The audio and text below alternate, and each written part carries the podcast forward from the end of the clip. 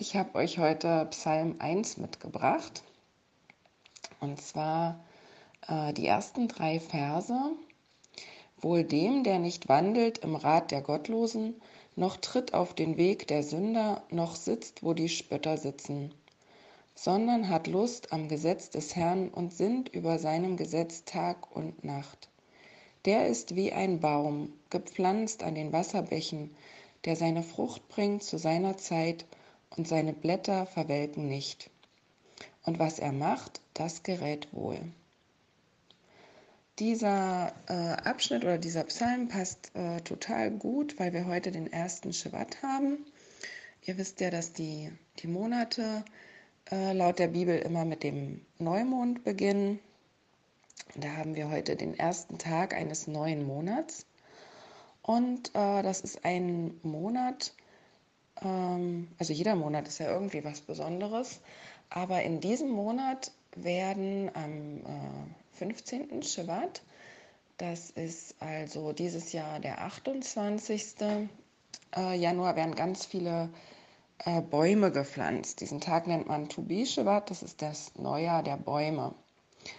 Und das braucht man, weil wir ja in der Bibel wissen, dass Gott sagt, dass die Bäume drei Jahre äh, sozusagen so eine Schonfrist haben. Also die Früchte der Bäume werden drei Jahre lang nicht gegessen. Und äh, damit haben die die Möglichkeit, sich wunderbar zu entfalten. Und ähm, das ist das, was Gott sich auch für uns wünscht, dass wir äh, gedeihen. Und diese, diese, dieses Neujahr der Bäume, also von, von da aus berechnet man dann praktisch äh, diese drei Jahre. Und ich fand das so interessant, dass Paulus nach der Begegnung mit äh, Jesus, wo er ja sein, erstmal sein ganzes Denken erneuern musste, er musste erstmal wieder studieren und gucken, wie passt das zu dem, was Gott gesagt hat, was hat Gott äh, prophezeit und wie ähm, lege ich das aus, wie erkläre ich das.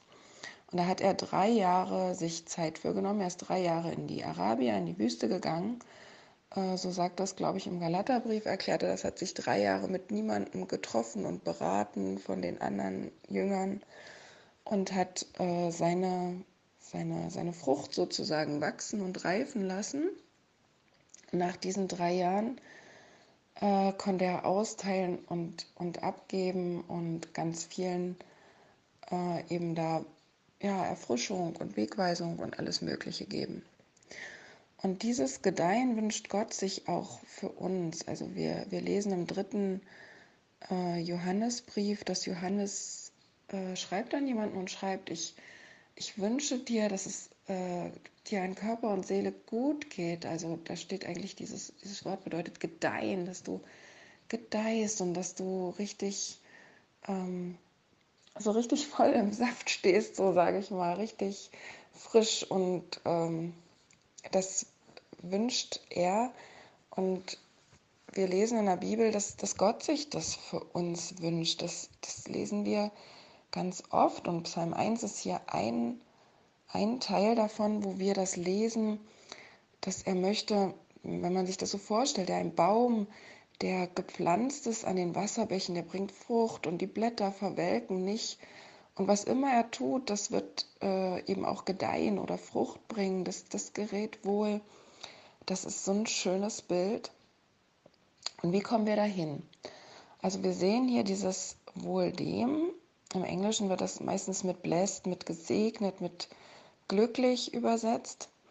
Und das kommt aber, dieses, dieses Wort Escher im Hebräischen von Aschar, das bedeutet auch geleitet, geführt, entlastet. Also der, der Mensch ist einfach entlastet und ähm, ja, so wie wir das hatten mit, dieser, mit diesem Joch, mit dieser Last, ne, die, ist, die ist leichter, äh, wenn der eben nicht wandelt im Rat der Gottlosen, sondern eben Lust hat am Gesetz des Herrn. Also es gibt zwei Wege, die uns hier vorgelegt werden und nur einer bringt gute Ergebnisse. Und Gott wünscht sich für uns natürlich gute Ergebnisse, weil wir ja schon gesehen haben, dass er der gute Hirte ist, dass er der ist, der uns Gutes wünscht und Gutes äh, geben möchte. Und äh, wenn wir also nach Art und Weise der, der Verbrecher leben oder ähm, ja, so kann man dieses Wort Sünder eben auch übersetzen, die, die eben äh, die Dinge machen, die Gott nicht gefallen, äh, dann geht das schief. Und zwar haben wir diesen Psalm, muss ich mal gucken, äh, Psalm 1, den finden wir nochmal, also fast eins zu eins in Jeremia 17. Und äh, da, da, fängt er aber an in Vers 5 und sagt, verflucht ist der Mann, der sich auf Menschen verlässt, hält Fleisch für seinen Arm und weicht mit seinem Herzen vom Herrn. Der wird sein wie ein Dornstrauch in der Wüste und wird nicht sehen das Gute, das kommt, sondern er wird bleiben in der Dürre der Wüste, im unfruchtbaren Land, wo niemand wohnt. Und dann zeigt er auch wieder diesen zweiten Weg auf. Gesegnet aber ist der Mann oder auch die Frau, die sich auf den Herrn verlässt und dessen Zuversicht der Herr ist. Der ist wie ein Baum am Wasser gepflanzt, der seine Wurzeln zum Bach hinstreckt, denn obgleich die Hitze kommt, fürchtet er sich nicht, sondern seine Blätter bleiben doch grün. Und er sorgt sich nicht, wenn ein dürres Jahr kommt, sondern bringt ohne Aufhören Früchte. Also bei uns äh, kann man schon sagen, dass im Moment auch so ein bisschen Hitze oder Dürre oder ähm, ja, Bedingungen sind, die, die nicht unbedingt ideal sind. Ja? Also ähm, unsere, unsere Kommunikation oder unsere Begegnungen sind, sind eingeschränkt. Und doch ist gerade in dieser Zeit eben wichtig, wo wir, wo wir gewurzelt sind, wo wir unsere Kraft herkriegen, von wo aus wir einfach schöpfen. Und da wird viel auf die Probe gestellt, wenn eben ein, ein dürres Jahr kommt. Also wir hatten hier in, letzten, in den letzten Jahren ziemlich trockene Jahre, wo wir wenig Niederschlag hatten. Und ähm, rings um uns in der Region, also ein paar Kilometer weiter, die durften dann schon teilweise im Sommer gar kein Grundwasser mehr entnehmen, um ihren Garten zu bewässern. Und bei uns war das immer noch gut, weil wir ja direkt an der Elbe wohnen. Der Grundwasserspiegel hier ist hoch und äh, die Bäume sind grün an der Elbe. Da äh, vertrocknet so schnell nichts. Und dieses gepflanzt, ein Baum gepflanzt an den Wasserbächen, äh, dieses Wort, was hier steht für gepflanzt, das, das kann man auch als verpflanzt oder transplantiert. Der ist äh, dort eben hingesetzt. Und das äh, ist ja so ein bisschen das Bild, was wir auch im Römer 11 haben, dieses eingepfropft, dieses äh, von Gott an eine Stelle gebracht, wo man gute Bedingungen hat, wo man guten Saft bekommt, wo man Nahrung bekommt. Und äh, das ist hier eben der Ort, an den Wasserbächen steht hier.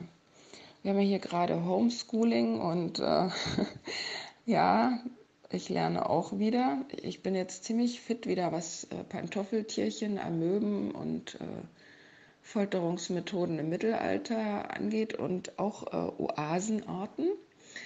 Und das, das Wort, was hier steht, das ähm, steht mehr für einen, einen bewässerten Kanal. Und zwar muss man sich vorstellen, die Zeit des, des Orients oder, oder den, den Orient der Psalm ist ja nicht, nicht hier in Deutschland geschrieben oder nicht in Island oder sonst wo, sondern äh, der hat ja seinen Ursprung in einer eher trockenen Region.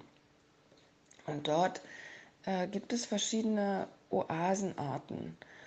Und dieses Wort, was hier mit Wasserbäche übersetzt ist, bezeichnet so einen so Kanal, so, ein, so ein, ähm, einen, einen Wasserlauf, der ständig frisches Wasser bringt. Und zwar gibt es das an diesen Flussoasen, äh, zum Beispiel wenn wir uns den Nil betrachten. Der Nil wird auch äh, an der Sahara und so als Fremdlingsfluss bezeichnet, weil er kommt aus einer grünen, wasserreichen Region und geht dann aber in, in Land, so wie wir das in Jeremia gesehen haben, wo, wo wirklich, äh, hier ist es beschrieben, die Dürre der Wüste im unfruchtbaren Land, wo also nicht mal einer wohnen will, weil da Bedingungen sind, die sind einfach nicht gut. Und dann kommt dieser Nil, dieser, dieser Fluss, wo man denkt, was will der in so einer Region, ja, deswegen nennt man den eben Fremdlingsfluss. Und von dort kann man aber das Wasser abzweigen und in Regionen leiten, wo nie was wachsen würde. Und es, es ist grün, es, es wächst und gedeiht, weil es bewässert wird durch diesen Fluss. Und so ungefähr müssen wir uns unser Leben vorstellen, wenn da auch Bedingungen sind, die eher lebensfeindlich sind oder die nicht so gut sind, dann haben wir diese Wasserbäche und zwar ist das die Lust am Gesetz des Herrn, also die Freude, das Vergnügen, das Verlangen auch danach, Gottes Wort äh, ja zu studieren. Dieses Sinn nach bedeutet nachdenken, studieren und ähm, man sagt immer, wir denken ja sowieso, also warum, warum nicht, nicht über gute Sachen? Wenn wir darüber nachdenken, was alles los ist in der Welt und was alles passieren kann, das, das bringt keine Frucht. Wir müssen, so sagt Herr Paulus, auch unser Denken erneuern und über seine Dinge nachdenken. Und das bringt die Frucht.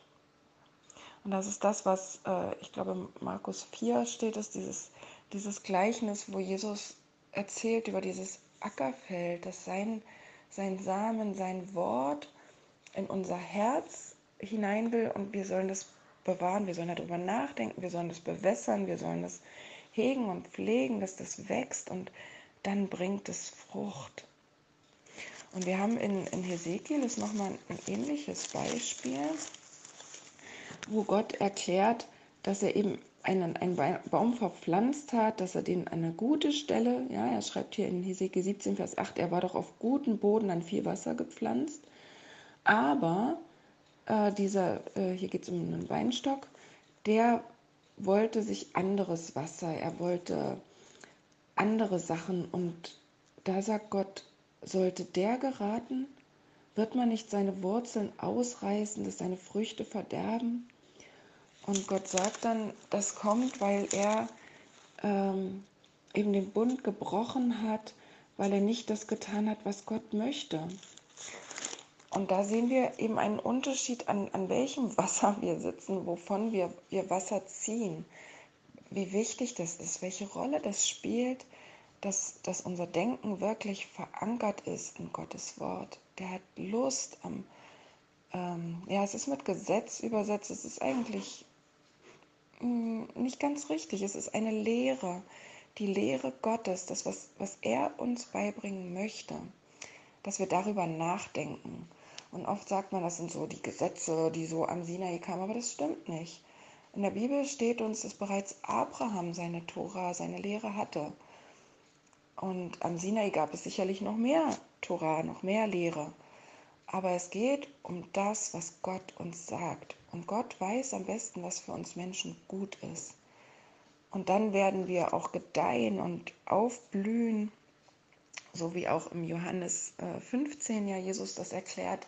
Er ist der Weinstock und wir sind die Reben und ohne ihn können wir gar nichts tun. Aber verbunden mit ihm werden wir viel Frucht bringen. Oder nochmal auf Psalm 23, unser Becher fließt dann über.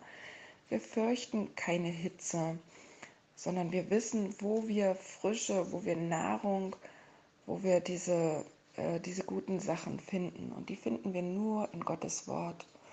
Und darüber können wir studieren und nachdenken und äh, lesen. Und man entdeckt immer wieder Neues. Ich lese schon so viele Jahre die Bibel und trotzdem gibt es Stellen, wo ich denke, wow, das ist mir noch nie aufgefallen oder ich entdecke Verbindungen. Und so haben wir da ganz viel Freude auch immer wieder dran, da wirklich ähm, ja, nachzudenken und immer mehr auch Verbindungen zu unserem Leben zu entdecken, dass wir merken, oh, das ist genau für unsere Situation hier geschrieben. Und das ist eigentlich das, was wir hier zusammen machen wollen, dass wir zusammen dieses Wasser hochsaugen und ganz frisch davon werden und ähm, das wünsche ich euch heute, dass ihr erfrischt seid und mit Gott in diesen Tag geht. Und ich wünsche euch ein, schon mal ein gesegnetes Wochenende, einen gesegneten Schabbat und dass ihr ganz viel Segen habt und auch Frucht, dass man wieder abgeben kann. Ne? Das ist ja das, was wir auch dann wollen. Aber erstmal brauchen wir auch Zeit, um um das äh, eben zu bekommen, so wie wir das bei den Bäumen sehen. Ne? Die werden gepflanzt und Gott gibt denen drei Jahre Zeit, da brauchen die gar nichts abgeben, da brauchen die nicht total produktiv zu sein. Und so ist es auch in unserem Leben. Wir dürfen erstmal selber uns satt trinken, wirklich äh, von ihm ganz viel bekommen und dann irgendwann fließt dieser Becher automatisch über und wir geben ab, so wie Jesus auch sagt oder wie es geschrieben ist, von dessen Leib werden Ströme lebendigen Wassers fließen. Das kommt automatisch und das wünsche ich uns allen. Seid gesegnet, ihr Lieben.